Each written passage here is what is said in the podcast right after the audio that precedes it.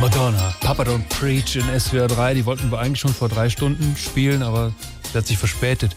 Anders als der hier. Hallo, Herr Ah. Jani. Nee, der Kienzle, unser Dauerpraktikant. Was für keine Freude, dich zu sehen. Weißt du, welches Wissen wir heute testen? Gar keins möglicherweise. Ah, leider falsch. Ah, schade. Heute testen wir dein Wissen über historische Persönlichkeiten. Mein Wissen über historische Persönlichkeiten, das klingt wirklich super spannend, aber du weißt ja, das hier ist eine Radiosendung und da kannst du nicht einfach Und reinmarschieren. schon geht's los. Als damals die Kaiserin Elisabeth von Österreich-Ungarn zur Pediküre gegangen ist, Mhm. wie hat man das genannt? Als damals die Kaiserin Elisabeth von Österreich-Ungarn zur Pediküre gegangen ist, wie man das genannt hat. Nun, wie?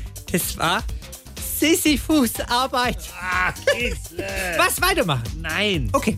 Welcher berühmte deutsche Maler hat erstmals ein Bild angefertigt, auf dem ein Rollkebab zu sehen war? Was ist das denn schon wieder für eine grenzdebile Frage? Wer hat als erstes ein Rollkebab gemalt? Das war der Albrecht Dürüm. Albrecht Dürüm. Ha, das ist ja toll, dass wir das geklärt haben. Dann kannst du jetzt vielleicht die Geschirrtücher draußen in der Küche austauschen oder die Tastaturen abstauben. Welches gelbe Badeprodukt wurde von einem berühmten deutschen Philosophen entwickelt? Was? Ein berühmter deutscher Philosoph hat ein Badeprodukt entwickelt? Welches war das noch gleich? Na, die Nietzsche-Ente. Das war aber eher ein Nietzschenprodukt. So, und jetzt reicht's Kienzle und raus. Should